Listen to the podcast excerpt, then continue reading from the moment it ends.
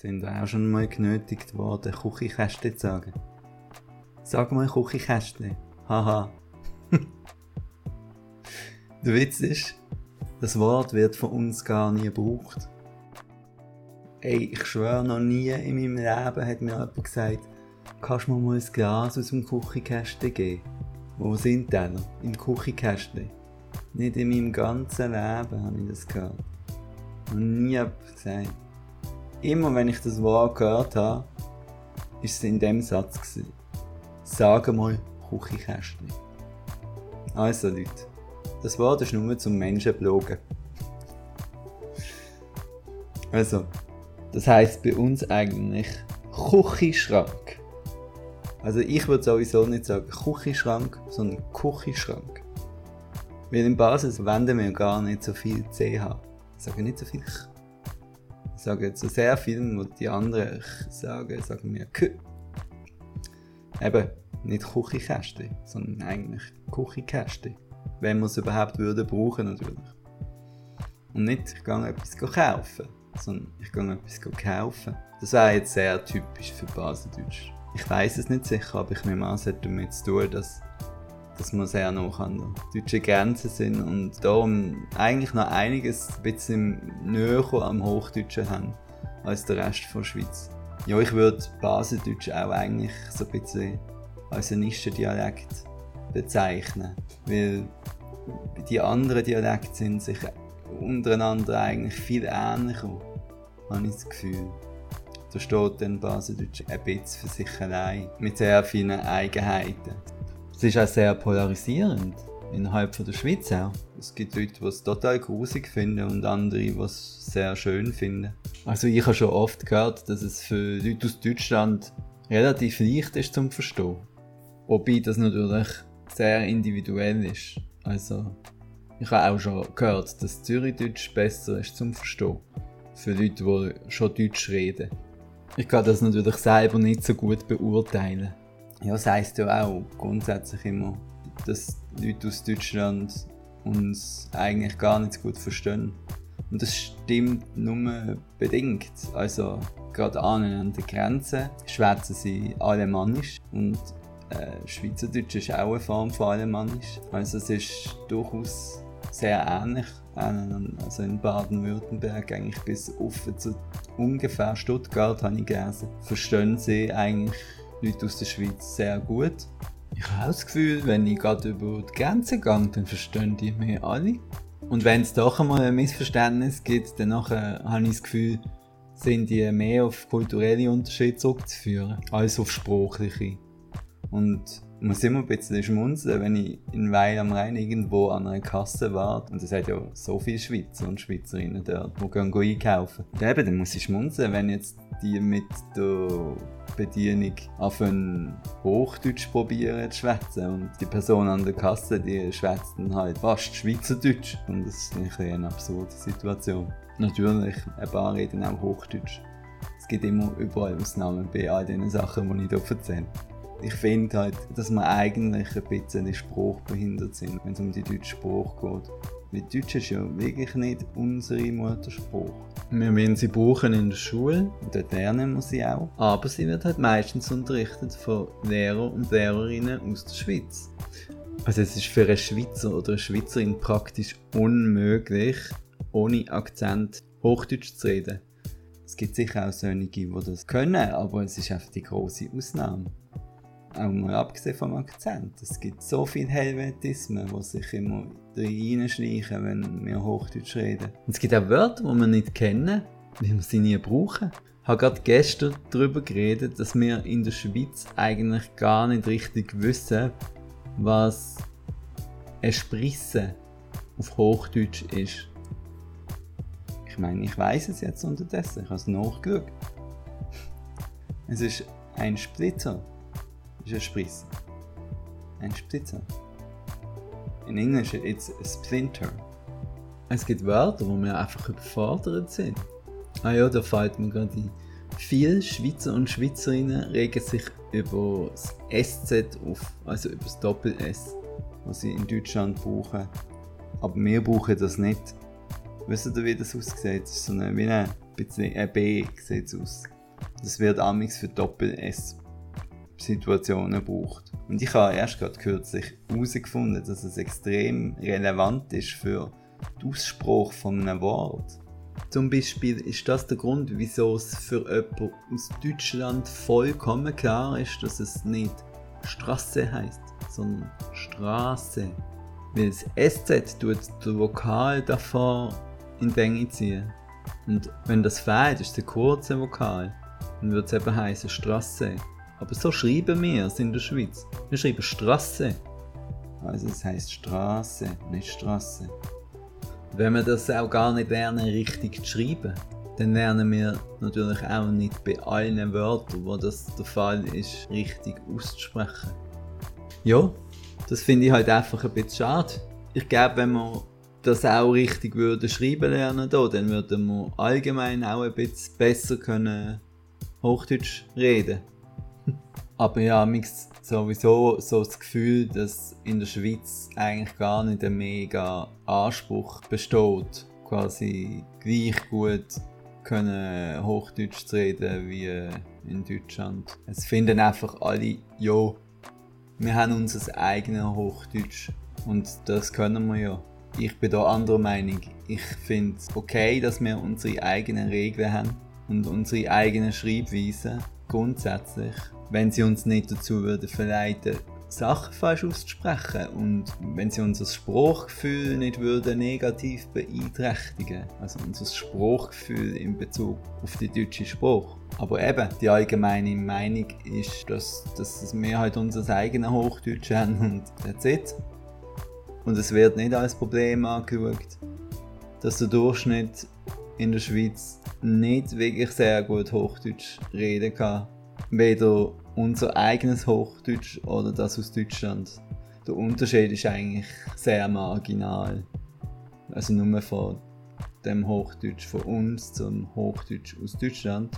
Der Unterschied vom Schweizerdeutsch zu Hochdeutsch ist schon sehr groß, muss man schon sagen. Und was ich jetzt sage, für das werde ich wahrscheinlich gesteinigt werden. Aber es ist halt einfach wirklich meine Meinung, dass wir grundsätzlich auch auf Schweizerdeutsch nicht sehr eloquent sind. Also sprachlich wirklich schöne Sachen. Da muss ich mich echt anstrengen, dass mir etwas einfällt auf Schweizerdeutsch. Da fällt mir vor allem der Manni Matto ein. Das ist ein Liedermacher aus den 60er, 70er. Gesehen und der hat also sprachlich schön raffinierte Sachen geschrieben. Und wenn ich aus der heutigen Zeit schaue, würde ich sagen, der Bühne Huber, also der Sänger von Pandent Ochsner, der schreibt auch noch sehr lyrisch, sehr schöne Lieder. Sprachlich schön, nicht einfach inhaltlich, sondern sprachlich. Ja, und das sind jetzt beides Beispiele auf Berndeutsch. Und ich finde halt schon, dass Berndeutsch sprachlich sehr schöner Dialekt ist. Auch das Vokabular ist im Grunde genommen ähm, sehr bildhaft.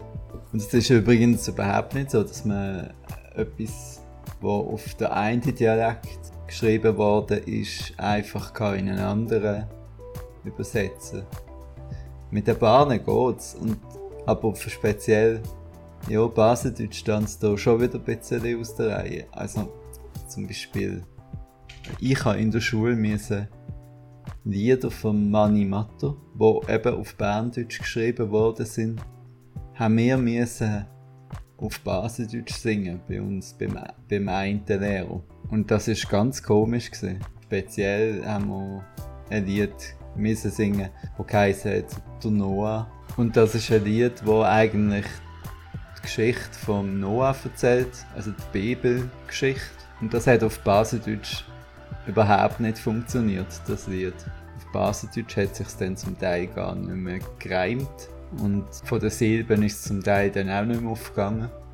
Also das ist überhaupt nicht gut gewesen.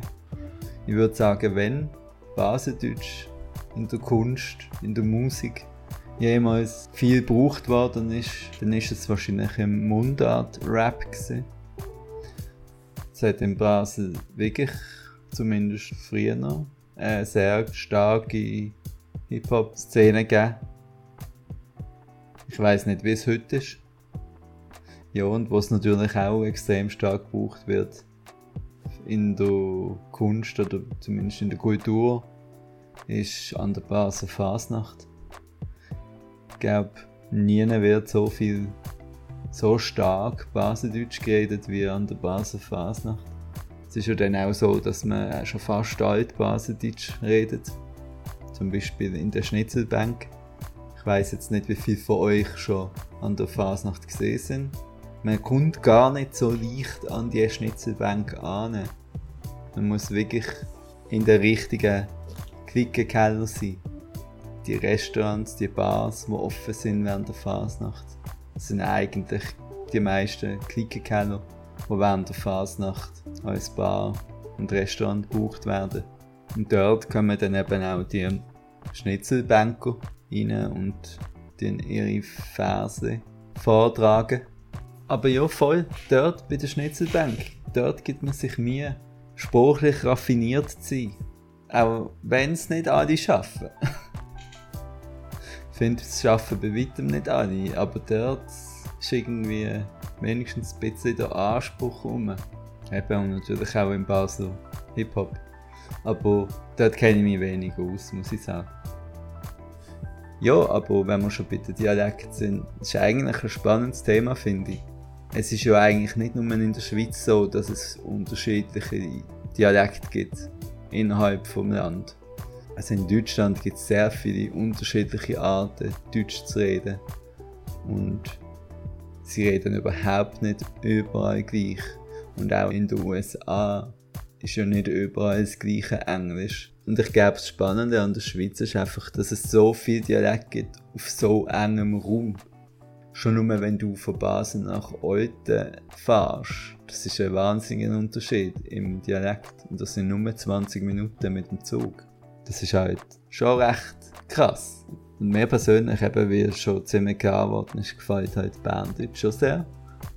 Und der Bündner Dialekt finde ich eigentlich noch schöner.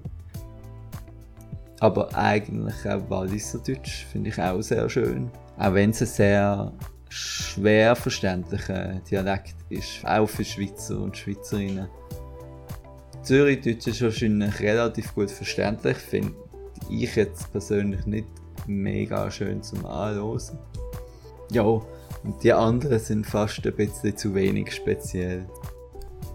Ja, und ich muss sagen, Baseldeutsch ist schon nicht das, was mir jetzt am meisten gefällt. Es ist einfach das, was ich kann. Und gleichzeitig muss ich sagen, dass ich nicht ein mega reines Baseldeutsch habe. Weil ich habe immer sehr viele Freundinnen und Freunde von anderen Kantonen und mit der Zeit passt man sich dann halt an. Und darum ist mein Baseldeutsch eigentlich meistens ein bisschen verwaschen. Außer wenn ich mit meiner Familie rede, dann gehe ich auch eher ins Baseldeutsch zurück, wie ich es als Kind gelernt habe.